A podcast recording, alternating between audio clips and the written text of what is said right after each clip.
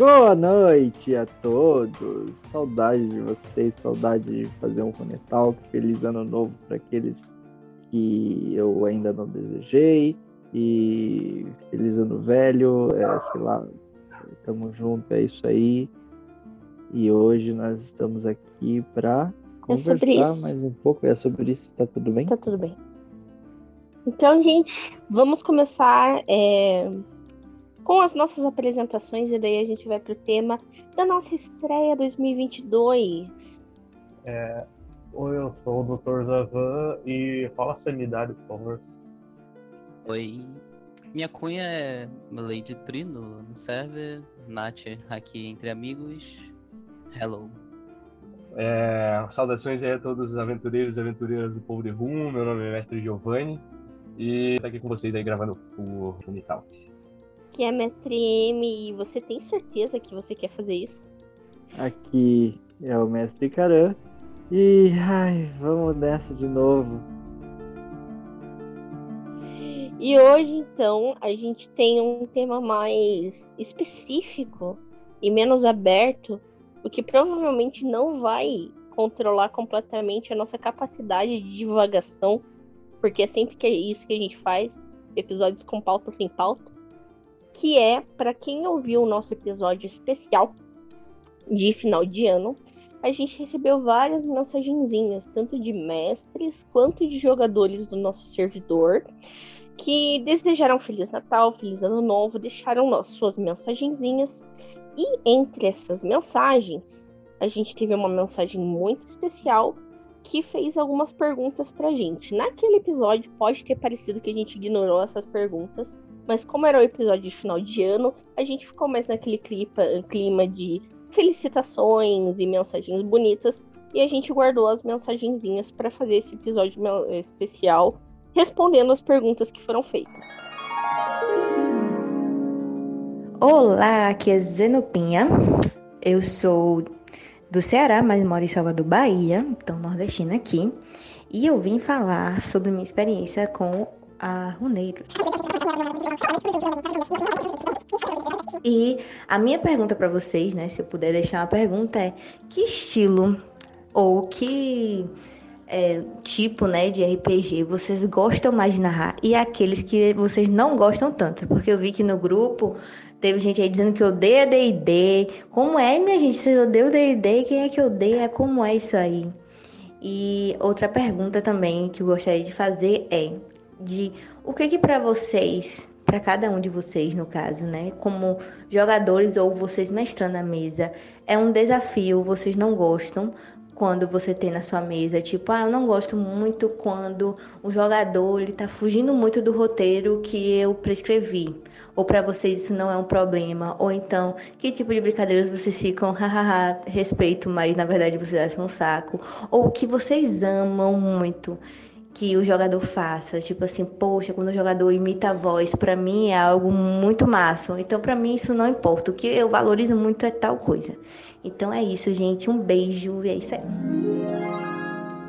Maravilha. Então, primeiro, Caran, quais sistemas, além de DCC, não incluindo DCC, quais sistemas você gosta de narrar e ou jogar?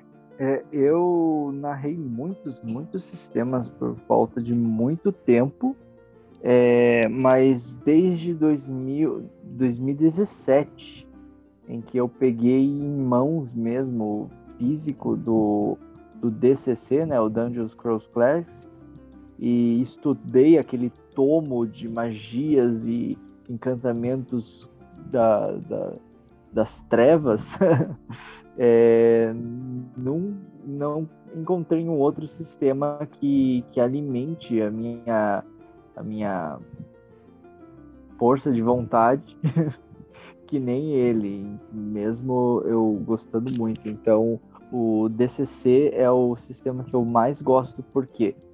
Porque ele é simples, ele não tem muita regra, ele, ele flui bastante.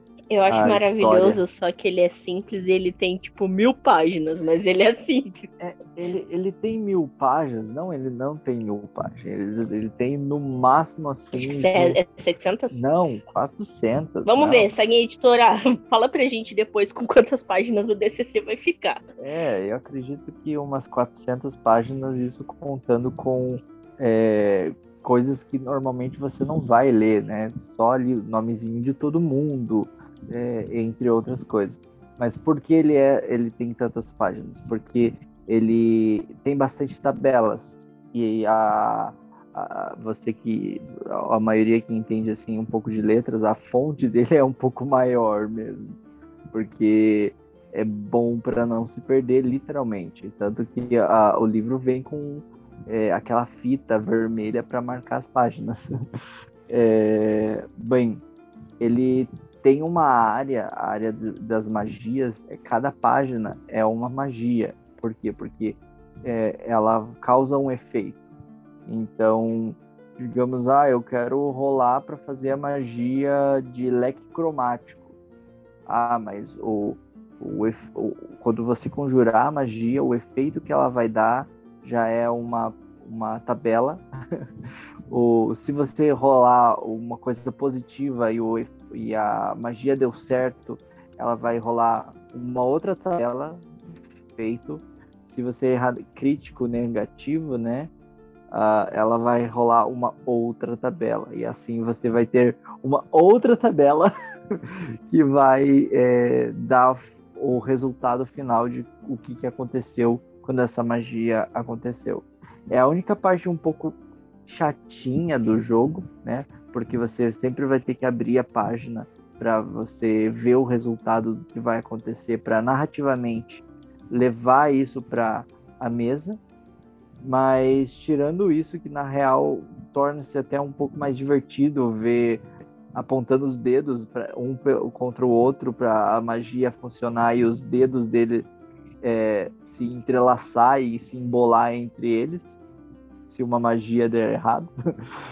é, é divertido, é, ele é bem ale- aleatório, dá para você colocar qualquer coisa nele, dá para você fazer tanto o medieval básico, né, quando você tá ali jogando com o fazendeiro e tá- tem aquela aquele crescimento do herói, né?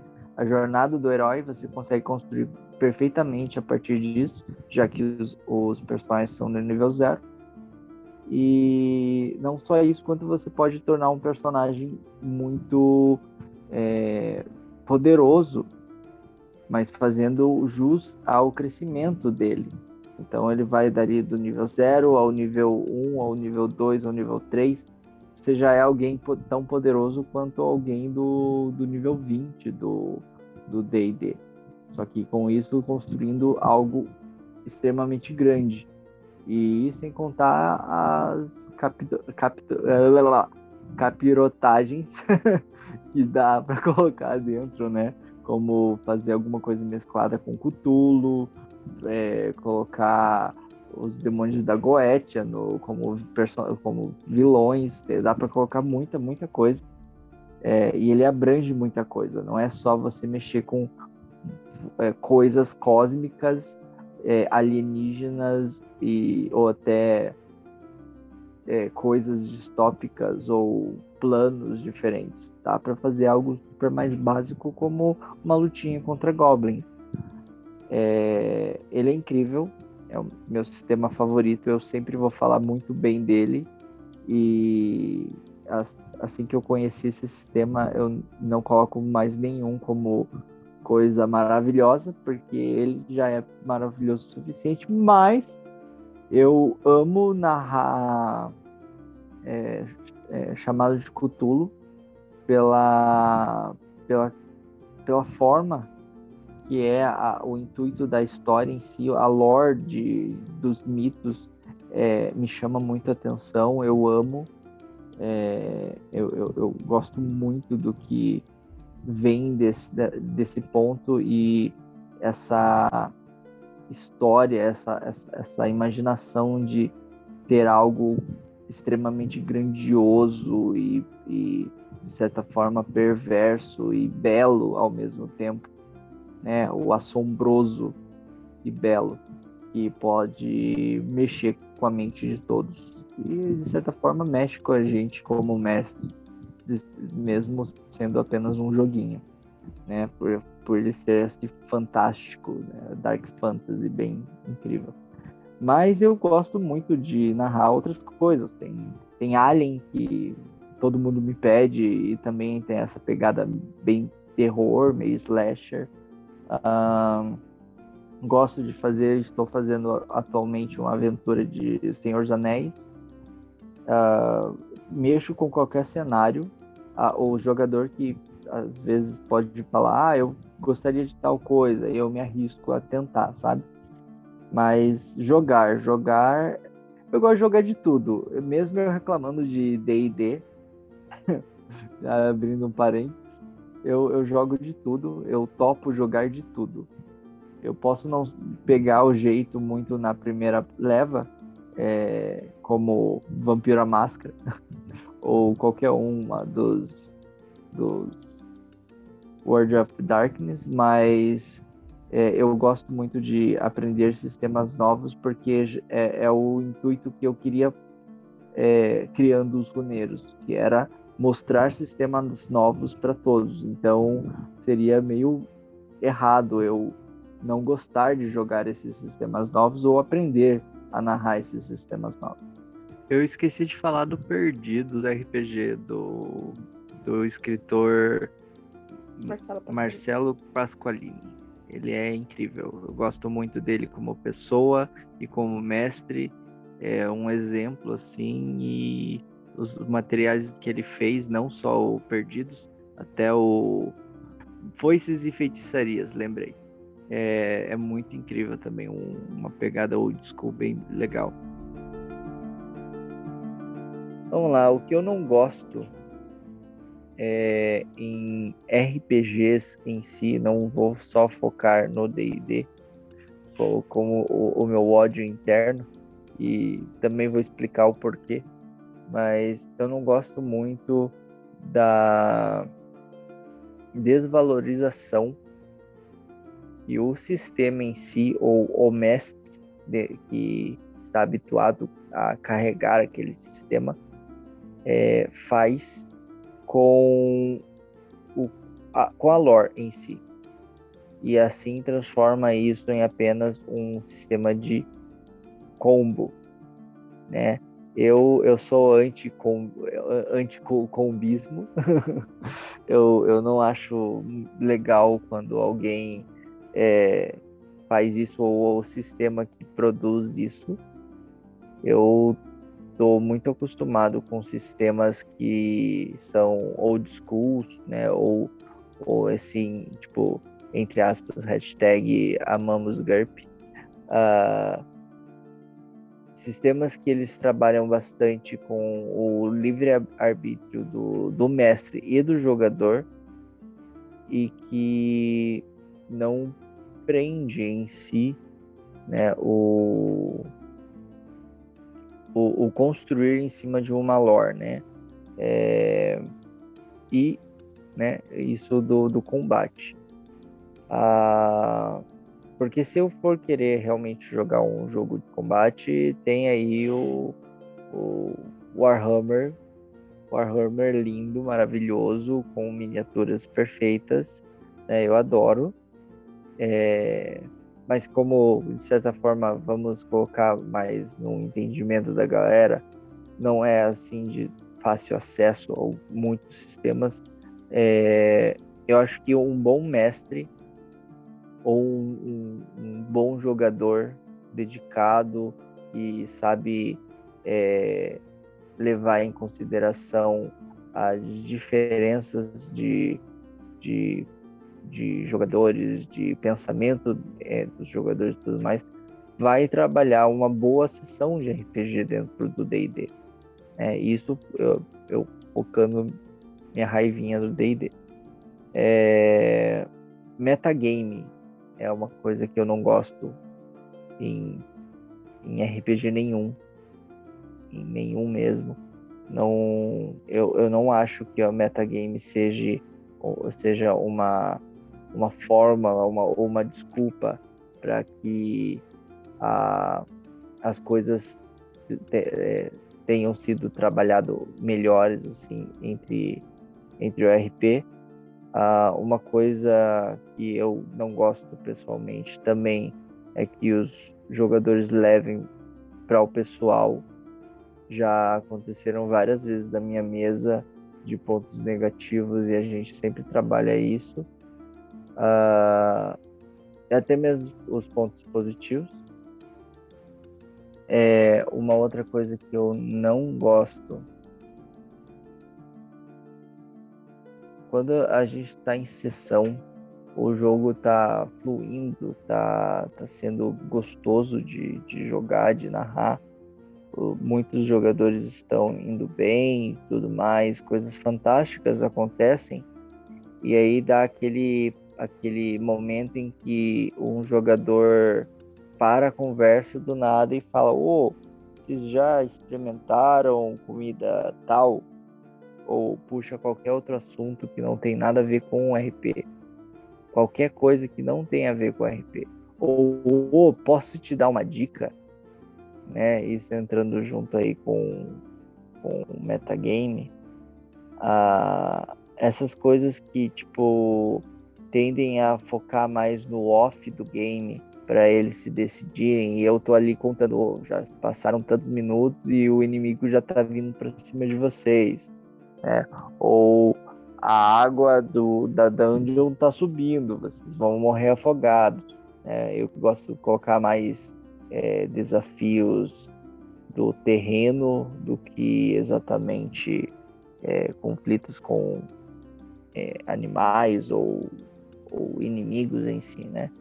é, e eles param tudo ou dá aquela brecha para que a, outro foco de conversa comece a levar eles do RP e eu fico ali tipo vamos voltar para mesa cria aquele climão não só para os jogadores mas muito para o mestre e acho que e muitas vezes acaba até desmotivando o mestre ou desinteressando o mestre ou até mesmo o jogador que está ali. Eu, como jogador, me sinto muito mal quando isso acontece em alguma mesa que eu estou jogando e tende a deixar uma coisa mais demorada ou aqueles vácuos, né? Tipo, e aí, galera, o que vocês fazem? E demora muito para alguém tomar uma decisão e, na verdade, eu, como mestre, tenho que fazer uma, a decisão ser tomada por algum NPC para fazer com que eles, pelo menos, continuem é aquele momento que, tipo, realmente a gente fica pensando, será que eles estão interessados? Será que tá legal? Será que eu estou sendo um mestre ruim? O que eu gosto quando acontece é quando a galera permanece no personagem, consegue fazer a mesa fluir junto com o mestre. Eu, como jogador, adoro, e como mestre também, adoro o trabalho em equipe. Gosto de ver os personagens trabalhando em equipe, até mesmo é, os, o, o, os, jogadores percebendo que tem um, um, jogador um pouco mais tímido, tem ali um companheiro mais quietinho no canto, ele sabe que o RPG funciona dessa maneira, funciona em equipe, não é à toa que, que a gente coloca aí seis vagas para a, a galera participar e tudo mais. Ele vai lá e puxa assunto com o cara que está mais quieto, puxa até é, forçando um pouco mais, querendo fazer com que ele é, converse ou crie uma amizade ele, fluidamente, né?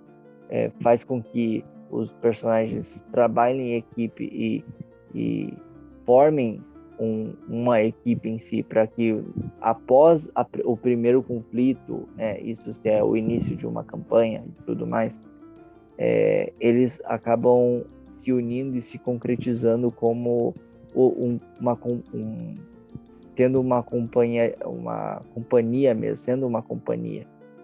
É, isso eu gosto bastante.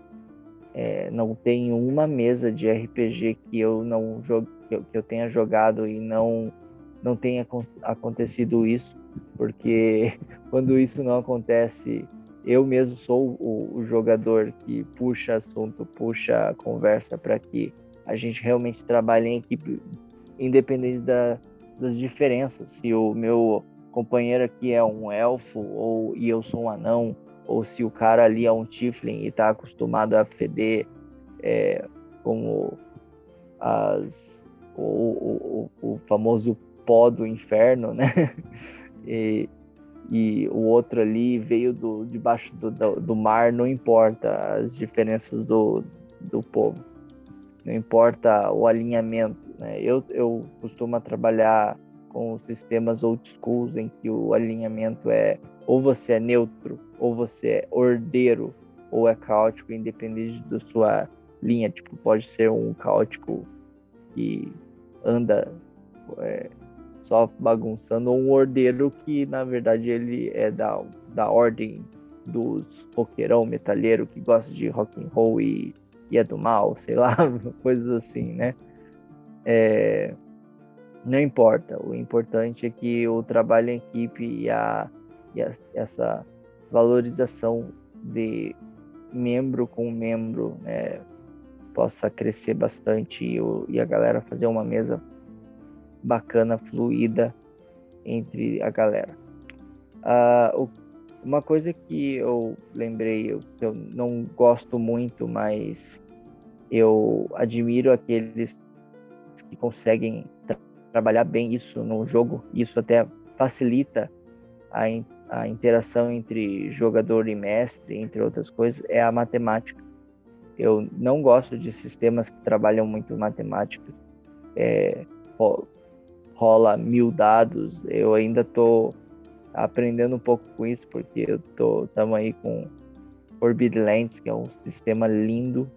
Ele ele é queima de dados assim e tudo mais, mas tem um cenário maravilhoso. eu não gosto de matemática em, em sistemas, em muitos sistemas, porque eu acredito que a, o, o jogo de interpretação de personagens ele é para interpretar personagens em si. O, a matemática é só um adendo, né? Os dados é, muitas vezes é só um adendo. É...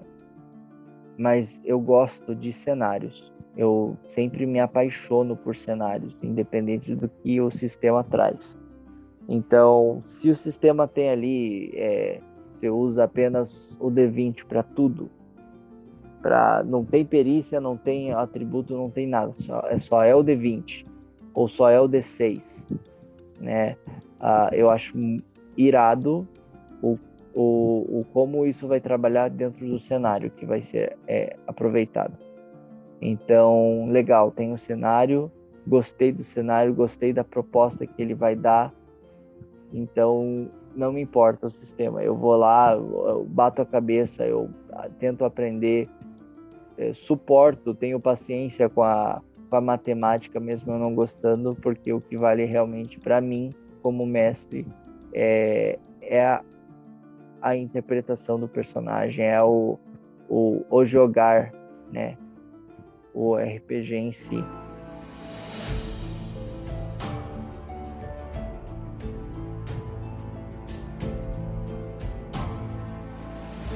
Geralmente eu mestro é, chamado Cthulhu, como todo mundo pelo visto. Ele é um sistema de terror, sim. Tem sistemas de terror mais pesados? Tem. Tipo, acaba virando meio que as continuações dos jogos mortais, sabe? Só vai ficando cada vez mais gore. E, e não, não desenvolve muito, tipo, a dizer, ah, não, você tá no mundo apocalíptico. Não, cara, tá nos anos 20. Então, tipo, mundo é uma droga. Tipo, ah, não, você está em 2022, o mundo continua sendo uma droga. Não, você está em 2500. Não sei como vai ser, mas provavelmente vai ser uma droga. Então, tipo, sempre vai ter aquela coisa meio errada no, no chamado Cthulhu, não importa a época. É, vai ter alguma coisa dando ruim. E dá para explorar muito as coisas que podem dar ruim é, no chamado Cthulhu de maneiras que outros sistemas não dá essa liberdade. E o mestre também é o, o laser de sentimentos, é, esse sistema eu aprendi, eu aprendi ouvindo podcast. Eu, eu, é, eu aprendi esse sistema é, ouvindo o Realidades Paralelas do Guaxinim. Um abraço pro Guaxa, é, gosto muito dele. E é um sistema também que tipo, dá muita liberdade de você fazer tipo, muita coisa. Tanto de fazer mesa de aventura, quanto mesa de terror, quanto você fazer mesa que você vai jogar com, com bichos. Ou você vai jogar tipo, com. Cara, qualquer coisa. Então, tipo, dá uma, dá uma grande possibilidade de, de coisa. E eu também gosto de, do Lazy Sentimento. Eu crio os meus próprios mods. Assim, tipo, quando, é, por exemplo, em algumas cenas, tipo, ah, ó, vou, o teu BG aí, você, por causa do teu BG você vai rolar um dado a mais. Ou por causa do seu BG você vai rolar um dado a menos. Ou por causa daquilo que você falou ali atrás, somado a isso, você toma uma falha de, de cara, assim, porque, tipo, e daí tem, e daí os players têm que, tipo, ser bastante inventivos, assim, pra... porque é bem narrativo, assim, não tem muito tipo, combate, é só, tipo, rola os dados e pronto, não tem... Enfim, é esses sistemas eu, que eu, que eu, que eu. Mas eu gosto de jogar, eu gosto do... Eu, eu aprendi a gostar do DCC porque ele é bem mais crudo que o Dungeons and Dragons, é, não é para falar mal, então vou ficar quieto. É, eu gosto também do Tales from the Loop, eu joguei no final do ano passado também o Things from the Flood, que é a versão do. que é, é uma versão mais dark do Tales from the Flood, porque você joga tipo com. tipo do, dos 14 aos 17, sabe? Então já é mais. Tipo, você não tem mais sorte, porque você não é criança, tipo, tem então, os problemas mais, mais reais, assim, não é aquele negócio, ah, não, eu gosto da menina, mas ela não gosta de mim. Não, é tipo, putz, é, putz, porra, meu pai usa droga, tipo, fica um negócio bem punk, assim, que é. É o tipo de coisa que eu. Claro que na vida real ninguém gosta, mas tipo, é aquela situação que você fala, putz, é.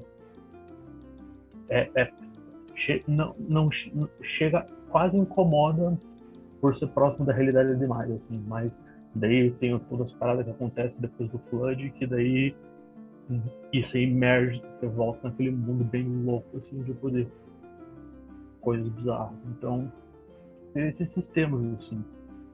Eu joguei também o chamado Cthulhu é, D20, eu achei que eu não fosse gostar. Mas é até que foi bacana. Muito não, gostei. É, mas eu prefiro por porcentagem.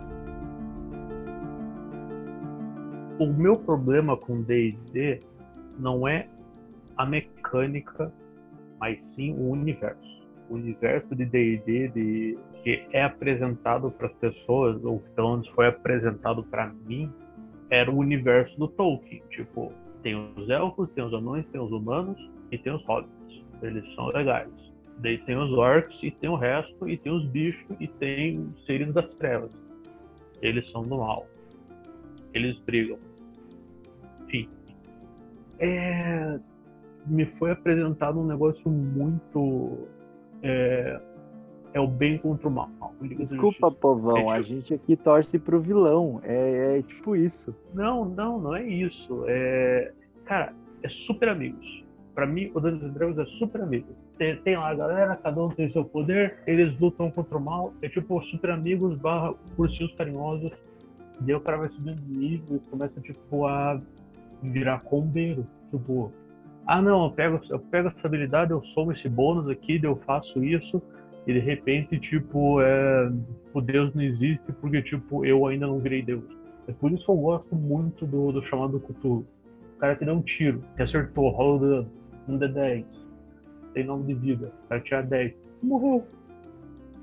E, mas com, de sistemas que eu não gosto, como eu disse, a mecânica do, do Dungeons Dragons, não tenho nada contra é o universo que me foi apresentado quando eu era pequeno que eu achei tá bom.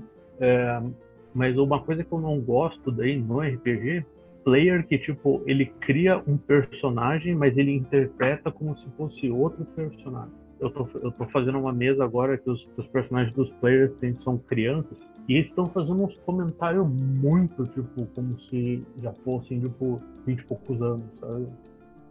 Ou quando os, os players acham que os personagens são protagonistas. Já que você já falou que você não gosta muito que aconteça na mesa, aproveita e já fala então o que que você gosta, o que que você valoriza quando acontece, seja quando você tá como jogador ou como mestre. Quando o cara simplesmente é, faz alguma coisa extremamente fora da curva que condiz com o jogo, sabe? Tipo, tipo tá aquela situação pesada, assim, da galera se encarando, sabe? Que vai, dar, vai ter um.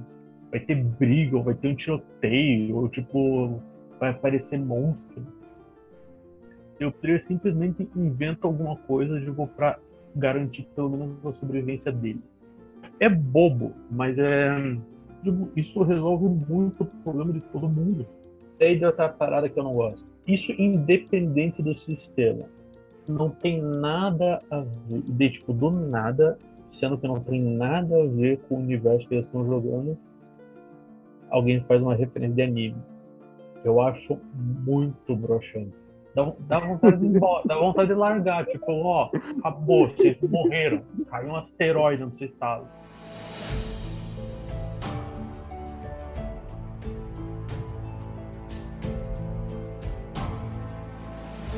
Essa pergunta é bastante complicada, porque assim como o nosso querido Karan também tem um gosto peculiar aí por conhecer bastante sistemas. Atualmente eu tenho uma lista aí de 30 sistemas que eu tenho prontos aí para narrar. E, sinceramente, escolher um entre todos esses aí é muito difícil. Mas, assim, como maneira geral, é... eu prefiro sistemas assim que te dão um pouco mais de liberdade na criação de personagens e também que te dão um pouco mais de liberdade assim na hora que você está atuando ali, interpretando, agindo durante o jogo, assim, sabe? É eu gosto dos sistemas, é, por exemplo, que tem muita possibilidade assim de criação de mundo aberto, é, que eu acho incrível quando, alguém consegue fazer isso de uma maneira assim que fique fluido o sistema, que fique legal. É, por exemplo, é o caso do GURPS, é, mais da terceira edição do que da quarta. Mas um exemplo mais recente que eu posso dar, que talvez seja até melhor do que o GURPS é, em termos de exemplo, é o Savage Worlds, que tem recentemente aí a publicação é, do Adventure Version, não sei como é que é, S-W-A-D-E, Savage Worlds Adventure Edition, é isso aí. E pela Retropunk, e eu tive acesso a esse livro aí, eu, eu, eu pude dar uma estudada no sistema, e realmente, assim, é um sistema me chamou bastante atenção, assim, por ele ser bastante diferente na né, questão de passos de dados, e, enfim. Só que daí também é uma questão mais específica, assim, para a questão de mundo aberto. Agora, tipo, sei lá, se a gente vai para um medieval, uh, para um espacial, para um de terror, aí existem alguns outros de classificar. Então, como é que eu gosto de pensar? É, tipo assim, eu acho que quando você vai narrar uma aventura, você não necessariamente precisa adequar a sua aventura ao sistema que você está jogando. É o contrário, você tem que adequar o sistema à sua aventura. Então, o sistema ele tem que ser um embasamento para você poder tirar ali a tua ideia do papel e poder jogar com a galera, tendo, trazendo um nível de aleatoriedade no jogo é, para simular como se fosse, entre aspas, muito entre aspas, uma vida real que você está vivendo aí na fantasia. É, tem alguns sistemas que conseguem aí se adequar um pouco melhor para determinadas situações e eu acho que daí isso acaba sendo aí um parâmetro legal para você poder definir aí é, que sistema que é legal, interessante você usar numa aventura ou não. Então, assim, particularmente é muito difícil para mim decidir um sistema preferido para mim narrar. Eu gosto muito de narrar muita coisa. É, por exemplo, D&D. É, D&D, apesar das diversas críticas, é, que depois também serão melhor explicadas do porquê esse, entre aspas, ódio comunitário aí do D&D, mas o D&D tem aventuras prontas muito boas aí. Tocando duas campanhas deles aí, Baldur's Gate, Decidal Avernus e A Maldição de Strade, o retorno dos jogadores tem sido excelente, assim, porque não distante assim o sistema ele limitar um pouco, né? É, enfim, questões serão melhor explicadas depois. É, ele ainda oferece aventuras prontas que são muito boas, porque o D&D vem da Wizards, os caras têm uma puta injeção de dinheiro ali no negócio, e os caras conseguem ter uma coisa de qualidade, porque os caras têm uma puta equipe trabalhando no jogo constantemente, vai ser uma coisa do caralho. E realmente ele é. As campanhas são muito fodas. Mas, aí beleza, você parte aí pra, um, pra uma outra questão. Aí, sei lá, eu quero jogar um RPG de terror. Pô, tem muito RPG de ter terror bom aí ultimamente, aí, que já nossos, até nossos colegas acabaram de comentar. Mas, por exemplo, o Call of Cthulhu aí, eu acho que é um sistema que ele cons você consegue encaixar aí não dentro só das narrativas ali do mito, do Cthulhu, dessa cultura Lovecraftiana, e você consegue encaixar aí praticamente qualquer coisa de terror ou de horror que você queira aí. A questão de sanidade ali do sistema realmente é muito boa, a mecânica em si ela funciona muito bem. Então isso também traz uma, uma jogabilidade aí que já em outros sistemas é um pouco mais difícil você encontrar. Então, tem um sistema bom ultimamente também no Brasil, né? Dado o cenário atual que a gente está tendo aí com relação ao RPG. Uh, ah, basicamente, antigamente, quando eu comecei a jogar, eu lembro que eu, eu era jogador de Tormenta. E eu lembro que o que tinha para você escolher aqui no Brasil era D&D, 3.0, depois 3.5. Uh, na 4.0 eu já não estava mais tão ligado assim, passei um tempo sem jogar, né? Mas o, a gente tinha o D&D, o Tormenta, nós tínhamos o GURPS, terceira edição um pouco mais rara, mas ainda tinha. Assim, citando os mais famosos só, né? E tinha o Vampiro, que se eu não me engano, na época era a terceira edição também. Uh, ou segunda, terceira, eu acho. Uh, enfim, é, basicamente tinha essas opções e era muito mais comum você achar isso aí material é ou você achava ele impresso, né? Ou você achava não traduzido, com exceção do Tormento que era brasileiro. É, então, hoje, a gente tem RPG de tudo, a gente tem financiamento tipo, de RPG de todos os tipos. A gente tem sistema D100, a gente tem sistema D20, a gente tem sistema D6, a gente tem sistema 2D6, a gente tem sistema de porcentagem, a gente tem sistema 2D20, a gente tem sistema de tudo que vocês imaginarem está sendo publicado aqui no Brasil. Então, essa questão de acessibilidade também mudou muito, que também muda muito a questão de que sistemas é, você vai usar, que você está usando. Então, eu gosto particularmente dos sistemas que funcionam bem, sem nenhum específico. Assim, se for para jogar um. Se a galera da mesa gosta de jogar combando, quer jogar um RPG medieval, quer meter combo no negócio, é legal você puxar um Tormenta ali da caixa, ou sei lá, a galera curte mais um Arboxzinho ali, tipo a, a, a parada assim, mais focada no combate ali e tal. DD é muito bom para isso. A, sei lá, a galera quer jogar um RPG de vida real, você pode puxar um GURPS aí da gaveta. Ah, quer jogar alguma coisa na temática oriental, temos Império de Jade brasileiro, por exemplo.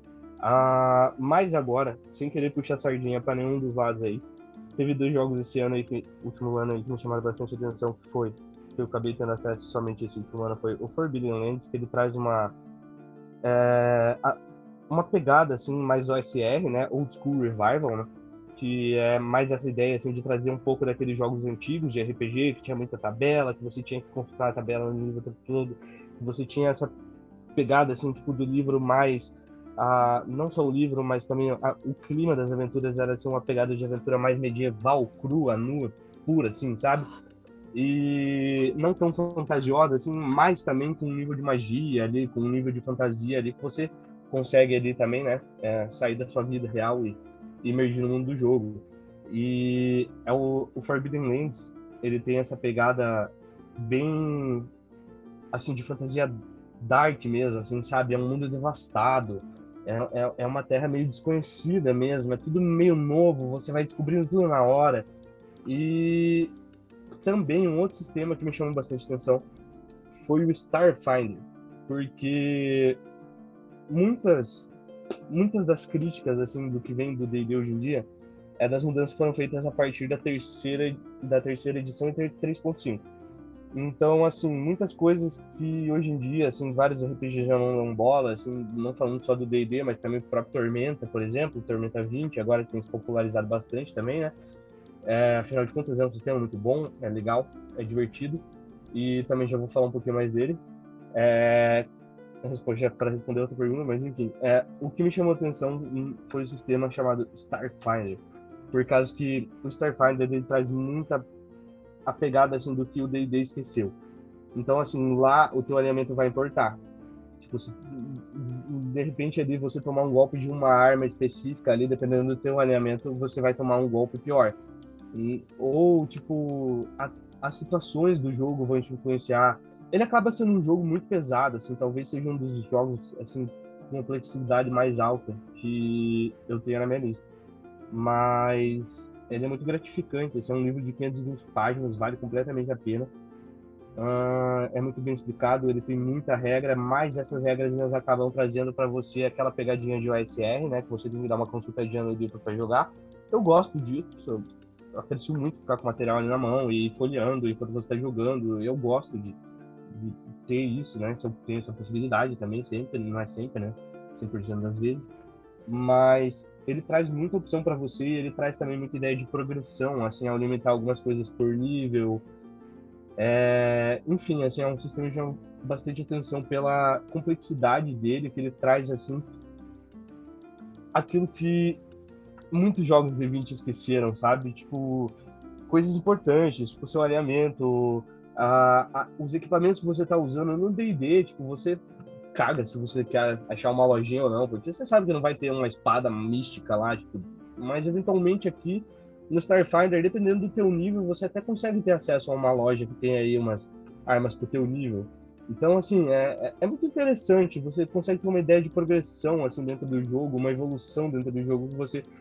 Em, em outros jogos de 20, isso ficou um pouco esquecido em prol de ser um pouco mais é, newbie-friendly, sabe? Tipo, eles tentaram facilitar um pouco ali para trazer um pouco mais os iniciantes pro jogo e acabaram esquecendo algumas coisas importantes.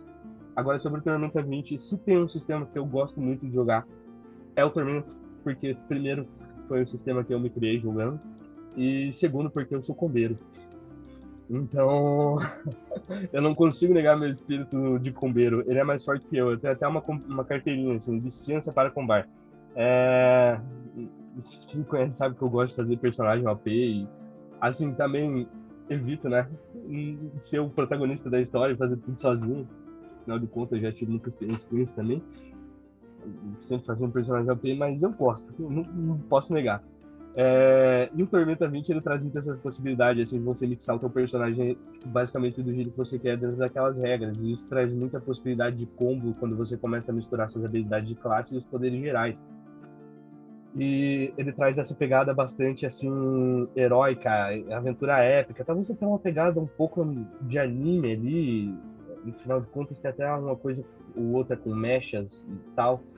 E é um sistema que me dá muito prazer de jogar, assim, que ele foi bastante trabalhado. Eu também tenho muito orgulho dele ser brasileiro, afinal de contas, ele também faz certo sucesso lá fora. E é um jogo que eu conheço muito bem a lore, que eu já conheço muito bem a história. E o Tormenta 20, sinceramente, ficou uma obra de arte. Ah, bom, sistemas que eu não gosto de narrar, para ser sincero, até hoje eu nunca encontrei nenhum que eu tenha narrado e não tenha gostado. Talvez eu já tenha dado uma olhada em um sistema que eu não vou citar nomes aí, é um que começa com F e, e termina com Atal. Mas se você não conhece, nunca ouviu falar desse jogo, não vai atrás, não vale a pena. Você não vai querer ouvir e não vai querer ver nada sobre esse jogo vai por mim, não é um jogo, é uma maluquice criada por um maníaco. Então, basicamente, não vejam. Se você ouviu isso, esquece que você ouviu isso. É, mas não tem nenhum sistema assim que eu já tinha jogado e realmente falei, nossa, eu odiei esse sistema. Uh, primeiro porque eu acho que os sistemas, como a gente tem uma infinidade deles, a gente também tem uma infinidade de mestres. Então sempre vai ter um sistema que vai agradar mais algum mestre ou outro, que você vai ter um pouco mais de facilidade ou outra de pegar do que o algum coleguinha ali que de repente, assim, por exemplo, eu não sou muito fã de pirata, mas eu já joguei uma aventura com um mestre que narrou eximiamente bem uma aventura de sétimo mar. E eu gostei.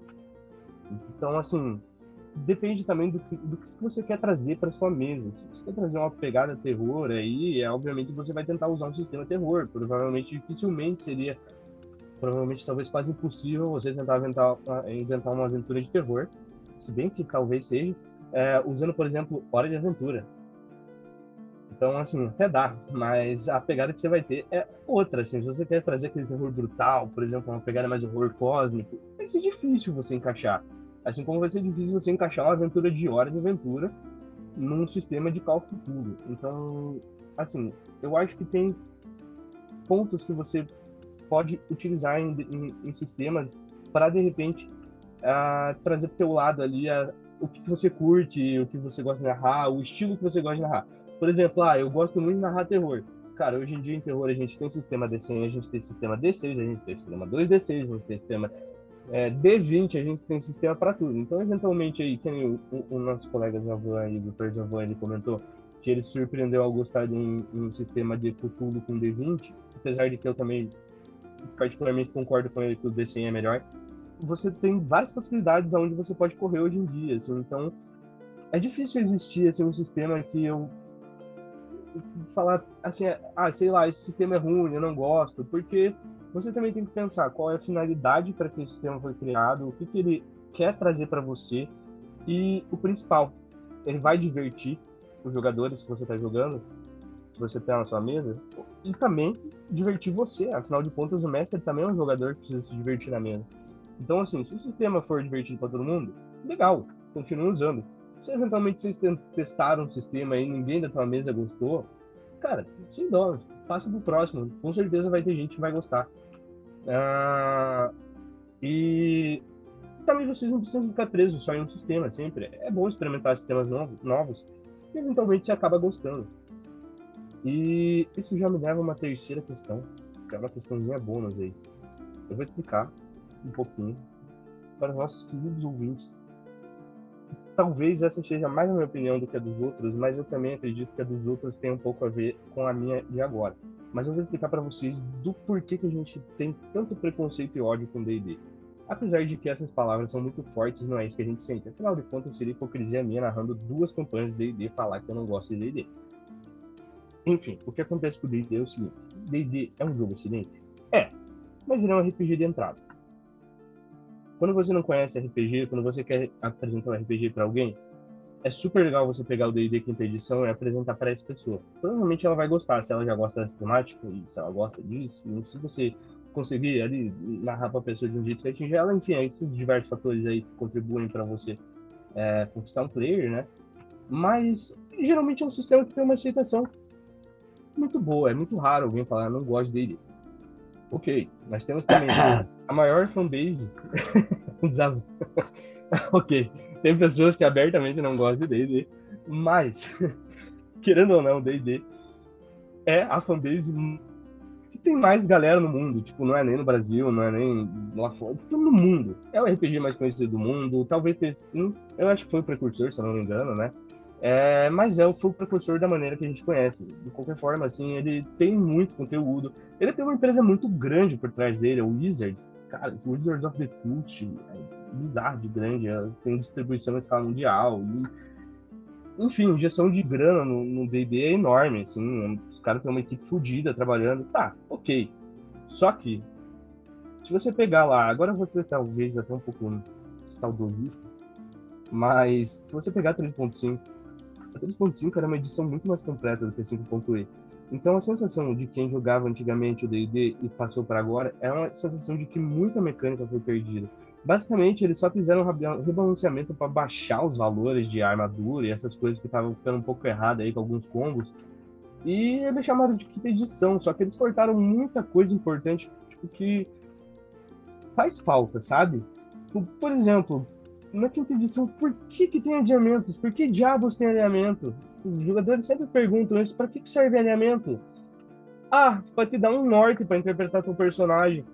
Ah, daí você fala isso pro jogador e o cara fica preso na bondoso, leal bondoso para sempre. Então eu sempre vou ter que agir bondoso leal. Se eu ver uma criancinha na rua, eu tenho que ajudar porque eu sou bondoso leal. Se eu ver uma pessoa tropeçando na rua, eu não posso passar reto porque eu sou bondoso leal. Entende? Então, assim, a pessoa fica muito estrita ali, tipo, por causa dessa coisa que basicamente virou uma regra inútil de interpretação.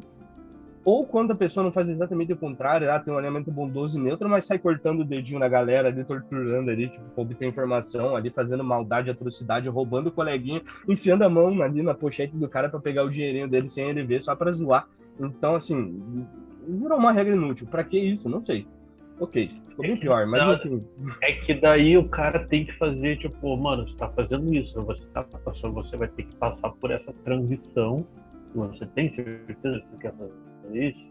O cara, tenho. Tipo, ok, tipo, você vai tomar tipo, algumas penalidades por causa disso, porque você não está acostumado a fazer essas coisas. Tipo, Sim, é, você tem razão, só que o problema é que se for seguir estritamente ali agora D&D por regra, assim, falando mesmo, assim, porque provavelmente é o jeito que a maioria das pessoas joga, cara, o alinhamento, se você mudar o teu alinhamento, não faz diferença nenhuma, tá ligado? Eventualmente você pode fazer uma cagada ali do bondoso ele é o que altera teu, teu alinhamento, você fala, agora você, você pega e fala pro teu jogador, agora você é neutro.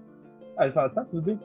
e continua o jogo normal, entende? Não tem assim uma regra que diga, ah, se você mudar o treinamento, você vai jogar com desvantagem, entende? É simplesmente uma regra vazia, assim, tipo, não tem sentido ter essa regra em específico. Mas, cara, é, é, é, esse é um dos pontos, assim, só do que é, a gente não gosta de D&D, né? Porque, afinal de contas, ele também traz uma... Beleza, é muito fácil. É, ele foi facilitado bastante justamente para trazer muitos jogadores novos. Então, quando você vai criar teu personagemzinho lá, você vai seguindo a tua classe do guerreiro, você vai ter lá exatamente as habilidades que você vai ganhar no primeiro, segundo, terceiro, quarto, quinto, sexto. Enfim, assim, a variação que você vai ter disso é muito baixa, sabe? Apesar de ter, assim, lançando suplementos tipo, constantemente que trazem classes novas, magias novas, habilidades novas. Aí isso gera para você uma dependência de material que já não é barato. Quando sai esses livros aí, se sai por 180 fica barato, 180 reais para cima. Eventualmente também não sai no Brasil, você tem que importar. Então, assim, tem a dificuldade de acesso, tem a limitação na criação de personagens, tem também a limitação de regras que também te deixam ele estritamente vinculada basicamente um jogo de batalha, um War Box, então, acaba perdendo muita questão de interpretação, assim, sei lá, quando você encontra uma batalha em D&D, é mais fácil você sair na porrada do que você negociar, então a chance de rolar um combate em D&D é muito maior do que em qualquer outro combate, em outro sistema, e ele acaba se sendo, assim, ele tentou ser, tentou ser simplista para facilitar pra caralho para jogador novo, mas ele acabou soltando tanta regra de batalha que ele acabou virando basicamente esse jogo de batalha com batalha complexa e as outras partes do jogo parecem ficar um pouco ignoradas, entende? Então, assim, talvez tivesse ali uma, um enfoque melhor ali de, na questão tipo, de roleplay ali, nessa questão de ajeitar essas regras que ficaram vazias, sem sentido no jogo. Fora as magias inúteis que tem, né? Tipo, Sure Strike. Cara, Sure Strike é uma, eu não sei por que, que existe isso. Pensa comigo. Share Strike. Você gasta a sua ação principal, poderia ser um ataque, para no seu próximo ataque você ganhar uma vantagem. Não é a mesma coisa jogar duas vezes o ataque? Enfim, são várias coisas no D&D aí que, tipo assim, cara, é legal você pegar um iniciante e mostrar o D&D, ele vai achar o D&D fantástico, magnífico. Mas quando você pega um, alguém mais exigente, com mais anos de prática de RPG, com mais conhecimento de sistemas, que já viu alguns dos outros sistemas que são de fato melhores que D&D, Uh, tem algumas coisas que faz falta. Eu não sei se para vocês dá esse sentimento também, mas tipo, parece que a batalha do D&D é super valorizada, sabe? Mas quando você tá, tipo, fora, assim, tipo, parece que não tem muita coisa, assim, fica muito realmente a cargo, assim, de você ter bons jogadores, faça um bom roleplay ali pro jogo rodar fora ali do combate. Falta, assim, tipo, atenção nessa parte, assim, não sei se é só comigo que tem essa sensação, assim, ele parece um pouco vazio, assim, não simplista, pelo contrário, né, até um pouco complicado em questão de algumas coisas, mas parece que é muito focado em combate, ignorado assim também essas outras questões. Tem algumas coisas que eu gosto quando eu tô jogando e tanto como mestre quanto como jogador. Como mestre, se tem uma coisa que é muito fácil de falar o que eu gosto, eu gosto muito do jogador que participa eu gosto do jogador que participa ativamente. Tipo, não só o cara que vai lá, chega lá, faz um roleplay, estuda o sistema, dá uma lida ali pra ver como é que funciona, tenta melhorar o personagem dele.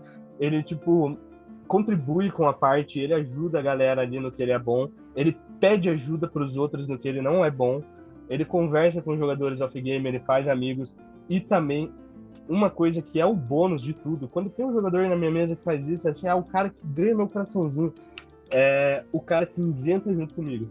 Então, assim, ele não vai deixar sempre para mim inventar as paradas. Às vezes ele vai pegar e vai inventar. Tipo assim, se, cara, é uma coisa que, obviamente, eu teria que inventar na hora e ele quer inventar no lugar. Eu, super apoio a pessoa que gosta de fazer isso. E, tipo, sei lá, ao invés de eu pegar, ah, você lembrou disso por causa que você fez isso, alguma coisa assim, assado. O cara vai lá fazer um teste bom ali fala, ah, eu sei disso aqui, ó, Meta, porque quando eu era criança uma vez, o meu pai me levou para fazer tal coisa, e quando eu encontrei isso, tal, tal, tal, eu comecei a fazer isso, eu aprendi a fazer isso, daí hoje eu lembrei desse meu conhecimento, e aí aqui eu consegui fazer essa parada. Sei lá, pode ser um teste de conhecimento, aí que ele lembrou uma coisa que ele leu num livro quando ele era criança, daí ele conta, pega, conta uma lendinha ali pra gente. Enfim, é um jogador que participa ativamente inventando ali as paradas com a gente, porque isso também deixa, tipo, uma sensação de que a galera tá fazendo mais parte da história, e isso também, com o mestre, a, a, às vezes, a, além de te além de te ajudar ali com algum detalhe na história que você vai ter que inventar e talvez não fique tão bom quanto o cara que inventou ali na hora, porque afinal de contas é mais direto para ele, eventualmente nessas situações, é, o cara ele, isso, isso traz para você uma possibilidade de você trazer um plot diferente depois, eventualmente que você não tinha pensado na hora, mas que daí essa informação nova que esse jogador trouxe para você te possibilita você tipo pensar numa parada totalmente nova e criar uma parada totalmente diferente na tua história com um plot que vai interessar muito mais os teus jogadores do que eventualmente aquele lá que você teria pensado anteriormente, apesar de, sei lá, não, não eventualmente falando que você só, você só pensa coisa, você como pessoa, eu pessoa também, a gente só pensa coisa ruim, porque às vezes a gente também traz coisa boa para surpreender o jogador, mas às vezes aquele plot que pode sair em conjunto ali com todo mundo construindo a história pode ficar muito melhor do que aquele plot que você pensou sozinho. Afinal de contas, teve a participação de todo mundo e dá uma sensação de todo mundo estar tá ali dentro da história junto. E isso traz uma imersão do caralho pro jogo. Eu acho isso muito bom quando tem esses jogadores que gostam de inventar e gostam de, de, de falar, assim, tipo, mais sobre o personagem deles e de ir criando uh, o personagem dele ao, longo da história.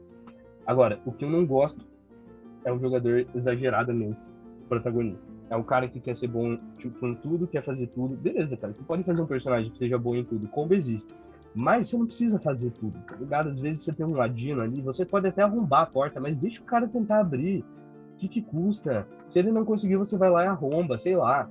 Tem, tipo, o cara que quer jogar sozinho, ele geralmente acaba atrapalhando bastante a mesa, porque, tipo, às vezes o jogador que é um pouco mais tímido, ele já tá ali querendo falar ali, tipo, tendo ter oportunidade dele. E às vezes você, como mestre, é foda cuidar de, de, todos os jogadores ao mesmo tempo e a história ali, apesar de, sei lá, acho que a gente sempre tenta prestar atenção nisso. Uh, mas o jogador que ele quer, tipo, ser o único protagonista da história, ele acaba, ele acaba, tipo, sendo chato, assim, sabe? Tipo, basicamente dá pra falar pro resto da galera, ah, galera, vaza aí, o cara vai jogar o resto da aventura sozinho, foda-se, tipo, é. Fica chato pros outros, sabe? Tipo, a galera tá ali, eles querem jogar, eles querem se sentir foda, eles querem fazer coisa que eles não fazem na vida real. Pô, na vida real eu sou um bosta, eu tenho que trabalhar o tempo inteiro. Quando eu quero jogar um RPG, eu quero jogar para me sentir foda. Eu quero, tipo, conseguir abrir uma fechadura ali de um baú na hora e achar um item mágico. Eu, eu não quero, tipo, chegar e ficar olhando o cara fazer tudo para mim, assim. Eu quero, tipo, participar da aventura, eu quero criar a história junto. Eu quero, eu quero estar ali no mundo que eu tô vivendo, assim. E às vezes o cara que quer fazer tudo acaba, tipo, vivendo tudo sozinho. E o cara que tá ali, tipo, não tá participando muito, ou às vezes que é mais tímido, acaba ficando só ouvindo a história e não joga. E isso, tipo, se, assim, nunca tive um problema grave com isso, sabe? Mas quando algum jogador, assim, não tá participando muito, eu, eu fico pensando que o problema é comigo, sabe? Às vezes eu tento forçar o jogador eu você quer fazer alguma coisa aí, você tá meio quieto, você pensou em alguma coisa aí que você queira fazer diferente e tal, das seus amigos estão fazendo. Mas eu fico com a sensação assim, cara, sei lá, o cara não tá jogando porque não tá gostando, assim, assim. Então, tipo, esses jogadores, assim, atrapalham em todos os sentidos. Essa pessoa, ela vai saber que eu tô falando pra ela. Mas não é um ódio ruim, é um ódio bom. É tipo aquele jogador que ele sempre chega no começo da aventura e ele fala, mano, esse cara aí é o vilão, esse mago aí que tá dando a quest, ele é o vilão. Aí ninguém dá bola pra ele, tá ligado? Todo mundo fala, você tá louco, é só o cara da quest. E o filho da puta tá certo, tá ligado? Aí o cara estraga teu plot inteiro no começo, você tem que dar aquela miguelada e fingir, não, não, esse cara aí não é um vilão, ele é bonzinho. Ou você tem que mudar tudo. Porque tem, tem uns jogadores, cara, que parece que você joga com bola de cristal do lado, os caras deviam ter o plot, você tem que ficar bagunçando ali pra para fingir que não é, ou mudar alguma coisa ou outra, e é foda, acontece. Mas é legal com esses caras aí também, porque afinal de contas eles se obrigam a ser criativos também.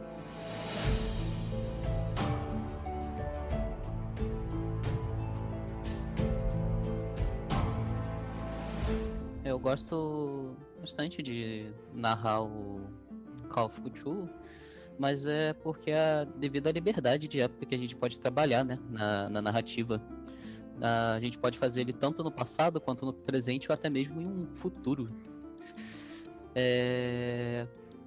Além de do, por causa desse cenário e tudo mais, eu gosto dele também por causa da, de toda a mitologia de Cthulhu e tudo mais. É, tanto as criaturas quanto as próprias entidades mesmo. Sendo uma delas, inclusive a minha preferida, é o. Acho que se pronuncia Azathoth.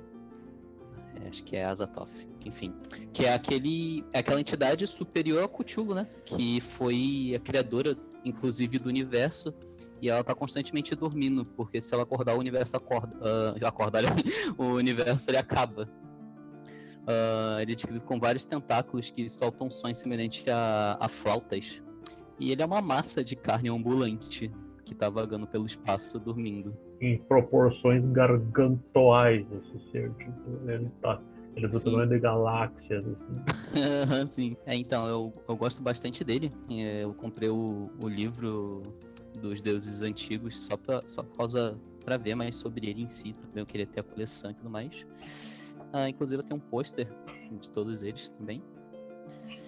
E um dos segundos também, não tanto, mas é o principal que eu trago.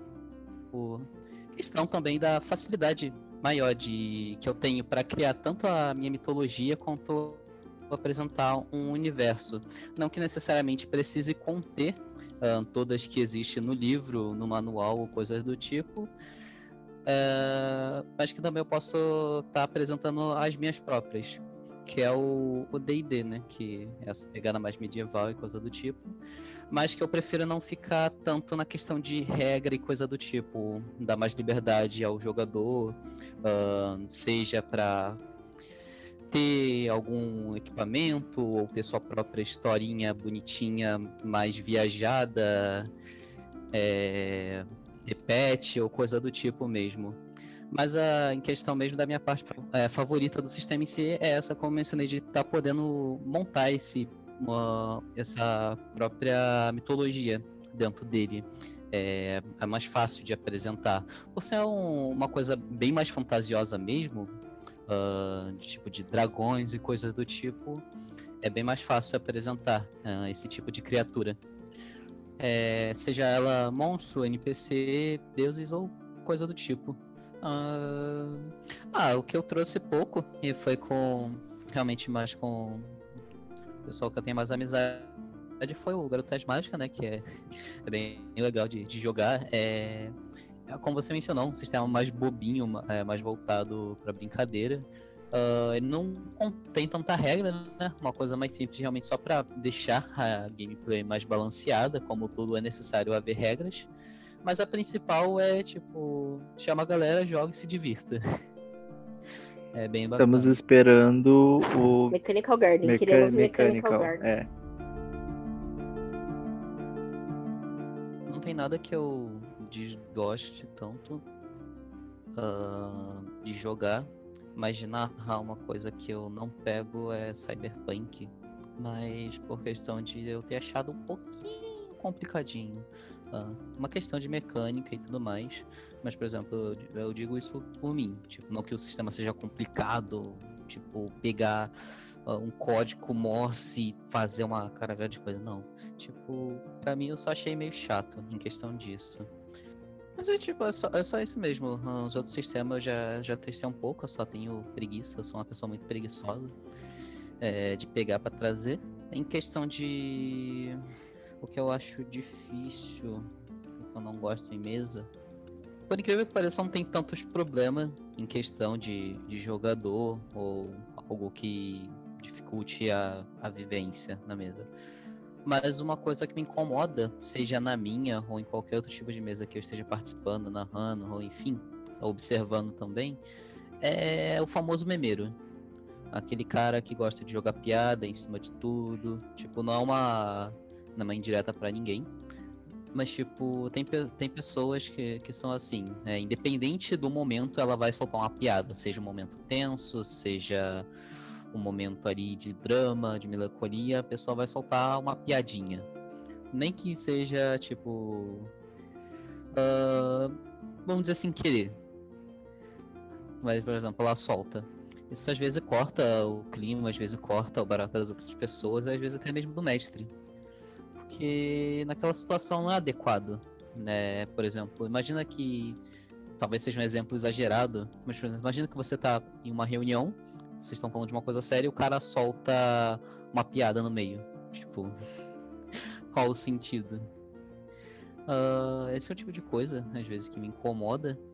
Acho que, para mim, uh, uma das coisas que eu já enfrentei de dificuldade foi ter medo de não conseguir prender é, as pessoas na história.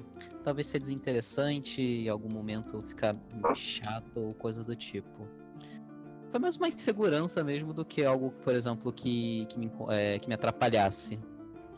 Mas hoje em dia não é tanto. Acho que uma das coisas legais que acontece, que é que eu valorizo, é o foco e o respeito do jogador, né? Com a história e até mesmo com os outros jogadores. Tipo, ele não fica sempre em silêncio, né? Ele tá prestando. É, ele pode estar prestando atenção, mas ele não fica sempre em silêncio. É, ele gosta de, é, gosta de fazer as coisas, gosta de interagir, perguntar, fazer o, uma interação com todo mundo, realmente. Não do tipo, por exemplo, que gosta de brincar igual mencionei antes, fazer piada na, no momento é, aquele que, que realmente te, que te ajuda a colaborar com a história, por exemplo. Porque imagina que você está narrando o cenário, papapá, e você deixa explícito que é pra. que é pra tá indo em tal lugar. Mas aí ninguém é. ninguém pega, ou até mesmo a, a pessoa não, não entendeu muito. É bom que, por exemplo, essa pessoa que entendeu, ela não fica só. É, ela fica silenciada. Ela fica esperando a reação dos outros. Eu acho legal que ela tome à frente, ela vai ver, ela vai investigar, ela vai fazer as coisas. Eu acho que esse tipo de jogador é importante, porque ele dá não só um ânimo na mesa, mas também pro mestre que tá narrando. É uma coisa que eu diria importante.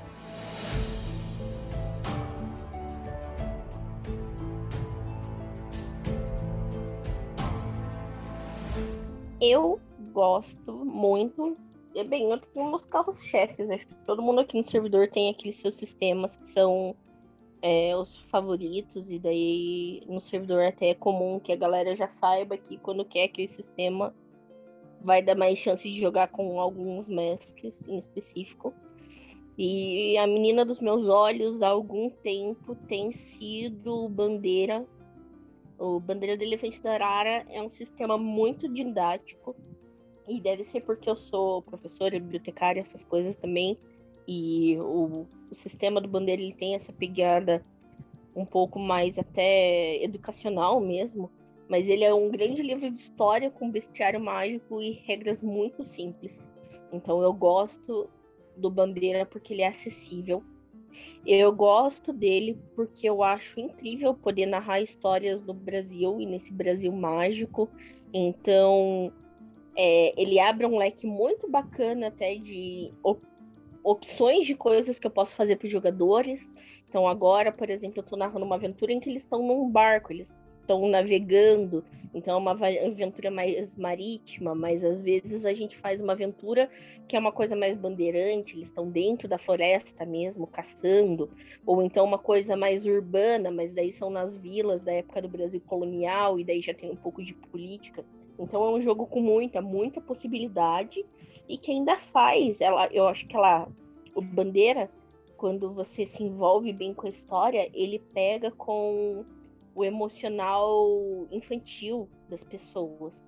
Porque todo mundo já ouviu falar do folclore brasileiro, mas dificilmente a gente presta atenção nele às vezes. E daí vê as pessoas se encontrando é, sacis, caiporas e curupiras e parando talvez até para pensar melhor sobre esses personagens que às vezes a gente não valoriza tanto. Eu acho que é uma coisa muito legal. Então eu gosto muito do Bandeira porque eu também achei ele muito equilibrado em que uh, a quantidade de interações, de relações, de magia, de combate que eu posso ter nele. As pessoas ficam muito livres também para criar personagens. Elas se envolvem bastante. Então eu gosto muito de narrar Bandeira. Eu também gosto muito de narrar Cthulhu, mas em termos de sistema, eu confesso que eu prefiro o rastro de Cthulhu ou chamado de Cthulhu. Eu acho que pro tipo de narração de rastro de Cthulhu que eu faço, o rastro de Cthulhu funciona muito bem com o sistema de pontos dele. Então eu gosto muito do Gun Show, do rastro de Cthulhu, de Cthulhu e porque eu acho que ele incentiva mais os jogadores a ficarem é, mais atentos, eles têm que ser mais ativos na administração dos pontos deles, eles se preocupam mais com a investigação e não ficam só na ansiedade da rolagem de dados. Então, como eu sou muito fã de storytelling, né? Eu acho que eu gosto. Eu gosto mais de narrar o rastro de Cthulhu e gosto mais de jogar o rastro de Cthulhu do que o chamado de Cthulhu. apesar de eu ter tido ótimas aventuras de raça de Cthulhu também. E eu gosto muito de narrar Garotas Mágicas, porque Garotas Mágicas é incrível e me deu uma satisfação muito grande, inclusive, no evento presencial que a gente fez ano passado, de narrar Garotas Mágicas para o pessoal, porque eu acho que justamente porque ele é um sistema que se leva menos a sério e ele tá ali só para criar algumas regrinhas, mas para incentivar a galera a soltar a criatividade mesmo, ele funciona muito bem. Ele realmente faz as pessoas quererem jogar, se pegar os personagens, a ousar. Então eu acho que o Garotas Mágicas também é um sistema que acabou se tornando muito um dos meus favoritos. E daí eu posso falar aqui do Harry Potter, porque também é, é uma das coisas que fez eu ficar conhecida. Mas o Harry Potter é uma questão daí bem particular, porque não tem um sistema oficial de Harry Potter, né, no RPG. Eu uso um sistema genérico, eu usei a semente, na verdade, dele, que muita gente usa, que é o Bronze Prince, mas nos primeiros três meses de campanha ele já não servia direito para mim pelas coisas que os jogadores estavam fazendo. Então hoje eu tenho um Google Drive de 20 páginas que eu tive que escrever para narrar Harry Potter. Então acaba sendo uma coisa muito pessoal, muito minha para as campanhas que eu narro. Mas apesar de eu não poder muito falar das regras e de mecânica, então eu fico muito satisfeita e eu gosto muito de narrar é, o cenário de Harry Potter pro pessoal. Eu acho que, na verdade, essa questão. A gente tem o Messi Clayton também no servidor que tem narrado bastante mesas baseadas em Percy Jackson. O Luiz é um pouco mais sortudo porque tem os sistemas de Senhor dos Anéis, né? Mas de forma geral, eu acho que quando a gente coloca literatura, livros, filmes que a galera reconhece no cinema e dos livros no RPG, isso funciona muito. Então eu gosto muito da interação que eu tenho com o pessoal quando eu narro Harry Potter.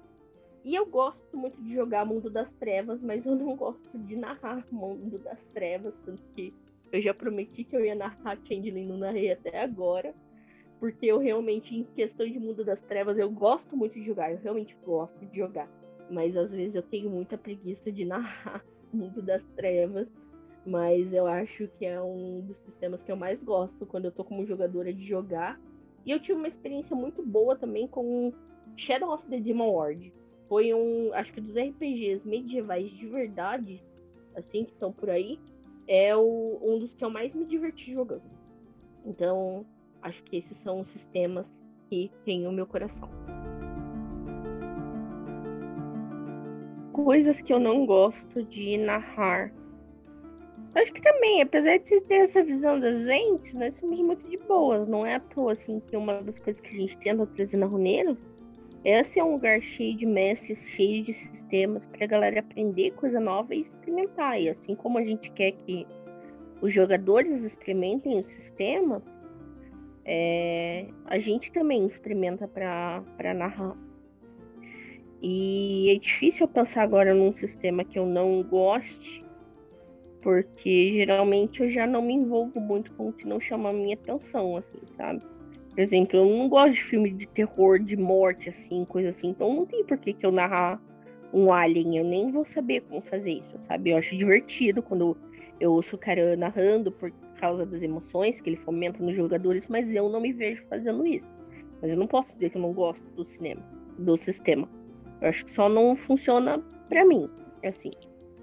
Agora, então eu acho difícil falar sistemas que eu não gosto de narrar, porque todos os que eu me propus a narrar até hoje é porque eu realmente gostei da história, me chamou atenção, daí eu estudei, eu dou o meu melhor. Mas que eu não gosto de jogar, com certeza, assim. É... Acho que até tem um pouco com, a ver com o que o Giovanni falou das expectativas, que às vezes as edições dos RPGs causam. Eu tive essa decepção com World of Darkness também, quando saiu do Vampiro à Máscara e foi pro Vampiro Requiem. Eu acho que se eu tivesse conhecido direto o Vampiro Requiem, talvez eu não tivesse tanto preconceito. Mas pra jogadora de Vampiro à Máscara, quando veio o Requiem, eu detestei, assim. Porque eles mexeram em coisas que eu gostava muito, saiu um monte de coisa, mudou um monte de coisa. Então eu não consegui jogar, eu não consigo jogar é, Requiem. E o meu problema de D&D deve ser principalmente com é, as minhas experiências, infelizmente. Não que eu não tenha tido experiências boas com D&D, vou dizer que eu tive algumas one shots, histórias curtas, que eu até me diverti, ainda tenho as fichas dos personagens jogados, tenho guardadas, eu tenho carinho e tudo mais. Mas é isso que todo mundo falou aqui, sabe? Basicamente. Para mim, o melhor exemplo que eu tenho é D&D é LoL. Eu gosto da história, eu gosto da lore, eu gosto do universo, mas eu não gosto da forma de jogar e eu não gosto de quem joga. Porque, infelizmente, a, gente falou até isso, acho que no primeiro ou no segundo episódio aqui do podcast. Não dá pra gente fingir que a comunidade do RPG não é tóxica. Ela é muito tóxica. E eu acho que às vezes, é, por D&D ser um jogo tão antigo, com tantas edições, tão tradicional, às vezes ele é muito pouco exclusivo. As pessoas já esperam que você não só conheça D&D, mas goste, saiba todas as regras. Eles não têm paciência para ensinar. Eles não têm paciência para relevar os teus erros. Então, basicamente vai ter um monte de cagador de regra, advogado, é, com todo respeito, Giovanni, que narra DVD e é advogado, mas vai ter advogado de regra, vai ter, tipo, um monte de gente que vai ficar, tipo, te enchendo o saco. Aí porque você não fez não sei o quê. Aí porque você não leu tal não sei o quê. Então, eu acho que ele é um jogo muito pouco inclusivo, na verdade. Eu acho que ele é um pouco muito fechado é, as pessoas elas ligam mais para as regras do que para o roleplay. E também porque eu não gosto desse, desse perfil de sistema de combate. Eu gosto do roleplay, eu gosto do desenvolvimento das relações dos personagens. Basicamente, sei lá, 80% dos jogos de D&D que eu joguei, a sessão inteira era só uma batalha. Eu tinha que ficar me preocupando só com ponto de vida e ponto de magia. Então, daí, tipo, eu, eu não tô jogando RPG para ficar fazendo matemática, sabe? Eu quero desenvolver uma história. Então, a minha experiência negativa com D&D é essa. Eu não acho que seja um jogo do, da forma como ele tá hoje em dia. A não ser que você realmente pegue uma pessoa muito boa, geralmente eu acho que o ambiente do D&D não é inclusivo. Ele serve para as pessoas quererem saber o que é RPG, mas jogar de verdade é, eu acho que tem muito preconceito ainda. Acho que tem muito. É uma mente muito fechada, tanto de jogadores quanto de mestres. E daí eu não, não, não me vejo narrando de jeito nenhum. E geralmente, a não ser que eu goste muito da pessoa que me convide, eu também não me sinto tentada a jogar DD. Não é uma coisa que chama a minha atenção. Acho que quando eu sinto falta de um medieval, tem outros sistemas que abarcam essa minha vontade de jogar alguma coisa medieval que não me faz ter que recorrer ao D&D. Tanto como mestre quanto jogadora. Eu fico muito chateada quando a pessoa não se importa com a mesa, quando ela só tá lá. Acontece, às vezes, de alguns jogadores estarem só desinteressados, sabe? E daí eu me pergunto por que, que aquela pessoa tá lá se ela não tá ouvindo direito que eu tô falando. Eu pergunto, fulano, vai fazer não sei o que. Ela não tá ouvindo, eu tenho que repetir tudo. Não presta atenção nas ações dos outros jogadores também. É, não se envolve. É, geralmente esse tipo de personagem também é o do contra. E daí deixa a sessão complicada. Por exemplo, todo mundo tá combinando que vai para o lugar X. Daí só o Alecrim Dourado quer ir para o lugar Y. E insiste em ir para o lugar Y. Daí eu tenho que narrar em dois espaços diferentes, narrar o que está acontecendo com o resto do grupo e narrar o que está acontecendo com ele. E ficar nesse ping-pong até a pessoa se dar por satisfeita, porque ela não quer seguir o fluxo. É, eu acho legal, às vezes, quando você sai da curva, sabe? Quando você percebe uma coisa diferente na interpretação e tudo mais. Mas, pô, se tá assim, um jogo de Cthulhu, às vezes, que envolve muita investigação, pelo menos interage com os outros investigadores, sabe? Tipo, ó, você vai para canto X, eu vou pro canto Y, a gente se encontra daqui a uma hora para reunir as pistas que a gente reuniu. Isso é uma coisa ok, mas não, a pessoa simplesmente ela não tá se preocupando em interagir com os outros jogadores, em, considerar as ações que eles estão fazendo. É, eu acho isso muito complicado. Então, às vezes, jogadores desinteressados para mim criam muito problema. Então eu fico muito chateada quando a pessoa tá desinteressada e eu fico muito chateada também quando o jogador leva muito pro pessoal. É um problema quando os jogadores levam as coisas muito pro pessoal. E eu nem tô falando aqui de coisas de tipo é, preconceito, essas coisas, porque essas são erradas mesmo. Quando acontece questões de ofensa, de abuso e tal, a gente tem que intervir, a gente não pode normalizar isso. Mas, por exemplo, eu já tive jogadores que ficaram putíssimos em sessões porque o, NP, o NPCX não se apaixonou pelo personagem dele. Ou porque não, não aconteceram as ações do jeito que a pessoa queria que acontecesse ou porque as outras pessoas não fizeram o que ela esperava que ela fizesse. E daí ela fica contrariada, ela leva pro pessoal. É, é, é, muito complicado também quando as pessoas não conseguem dissociar jogo e o personagem. Porque essa, inclusive, é a vantagem que a gente tem quando a gente está jogando RPG. É para ser uma coisa natural, você pensa no teu personagem, mas você pensa, você é o jogador.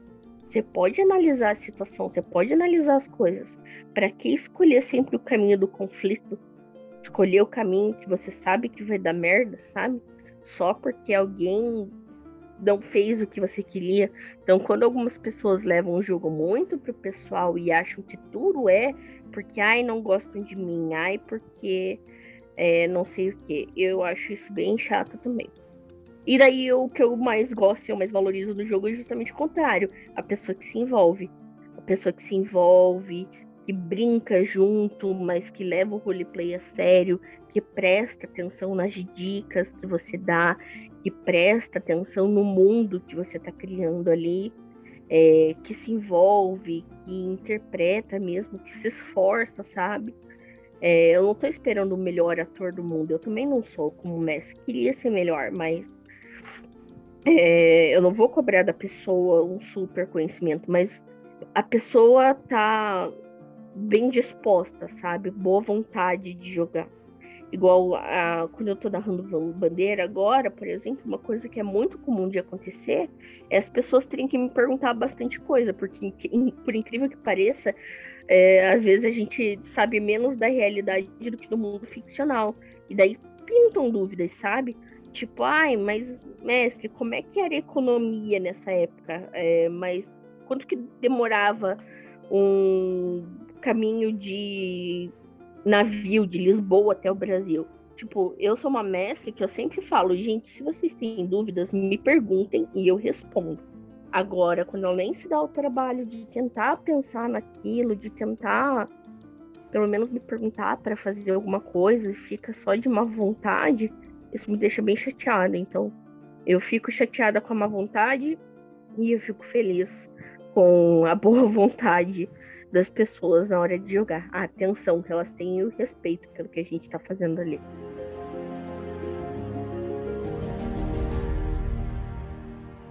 Se vocês tiverem mais ideias de temas, sugestões, é, perguntas mesmo que vocês queiram fazer pra gente, fiquem à vontade, podem fazer. Não joguem tantas pedras na gente, porque a gente odeia D&D. A gente tem a Nath, o Giovanni e o Castanha para narrar D&D para compensar o ódio que eu, o Luiz e o Zavan sentimos. A gente voltou com as atividades no server, então toda semana tem mesa nova. Fiquem de olho. No nosso Instagram da Runeiros RPG tem o nosso Linktree com o nosso canal no YouTube, com o canal aqui do Spotify, com o link do servidor, o link do nosso grupo no WhatsApp, Facebook, todos os nossos links estão lá. A gente está começando, a gente está tentando ser mais ativo no YouTube, trazendo conteúdo legal para vocês também, e no Instagram, além da divulgação das mesas. Então, consumam o nosso conteúdo que a gente está fazendo com muito carinho. Se vocês puderem indicar o nosso trabalho também, isso é muito importante para a gente, a gente realmente se esforça muito em fazer isso aqui. Então, toda ajuda que vocês puderem fazendo essa divulgação orgânica pra gente, ela é muito especial, ela importa muito. E tá rolando já o que eu falei no episódio final do ano passado, que a gente ia fazer uma vaquinha, essa vaquinha online ela já tá disponível. Então vocês também, junto aí do, da divulgação do, desse episódio, a gente provavelmente vai estar tá aí divulgando o link da nossa vaquinha online. A meta total dela não é um preço tão alto, mas que pra gente vai fazer muita diferença. Então a ideia é que cada um podendo doar o mínimo ali que o site deixa e juntando isso já vai é, fazer uma diferença enorme pra gente. Porque a gente está tentando se profissionalizar realmente no sentido de tentar apresentar mais qualidade para vocês. É, qualidade técnica, que infelizmente ela é necessária e geralmente ela não é gratuita. Então a gente tem aqui os custos com o podcast, a gente quer fazer um banner da Runeiros, já perguntaram pra gente de camiseta, a gente ia adorar ter camiseta é, melhorar o serviço no Discord também, o nosso material, e isso infelizmente custa dinheiro. E como nós não cobramos para narrar no servidor, então a gente fez essa vaquinha, que coincide também com o aniversário de quatro anos da Runeiros, que vai ser agora no começo de fevereiro. Então, se você quiser dar esse presente pra gente, se você acha que a gente merece, nós agradecemos muito. Ah, tenta ajudar na nossa vaquinha, qualquer valor é possível, é, já vai ajudar muito. O site do vaquinha.com ele não permite doações com que sejam menores do que 25 reais. Então, no site do Vaquinha, o valor mínimo é 25 reais. Se você puder doar os 25 reais, isso vai ser muito importante pra gente e vai ajudar muito a gente bater logo a nossa meta. Mas, caso não seja possível, a gente pode aceitar doações de valores menores do que 25 reais por Pix também. Então vocês podem entrar em contato pelo nosso Instagram, Facebook ou pelo WhatsApp comigo e com o Caran. E daí a gente pode passar o Pix para vocês fazerem a doação de valores menores do que o 25 reais, que é o mínimo no site do vaquinha.com, tá bom? Então, muito obrigado, pessoal. Até o próximo mês e tchau! Tchau! Sim.